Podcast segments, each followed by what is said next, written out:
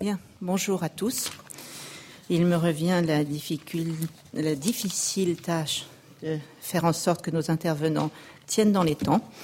Un tout petit mot pour euh, peut-être compléter ce qu'a dit Isabelle Balsamo sur son regret euh, de l'absence euh, des ATP dans ce, ces deux journées passionnantes.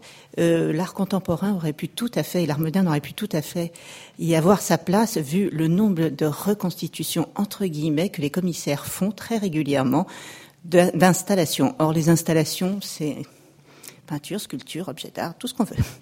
Et donc là aussi, euh, je, dois avouer que je pense que ces journées pourraient avoir un certain nombre de points extrêmement importants, dont le premier, euh, dont j'ai la charge, qui me semble absolument essentiel, c'est documenter avant de faire quoi que ce soit.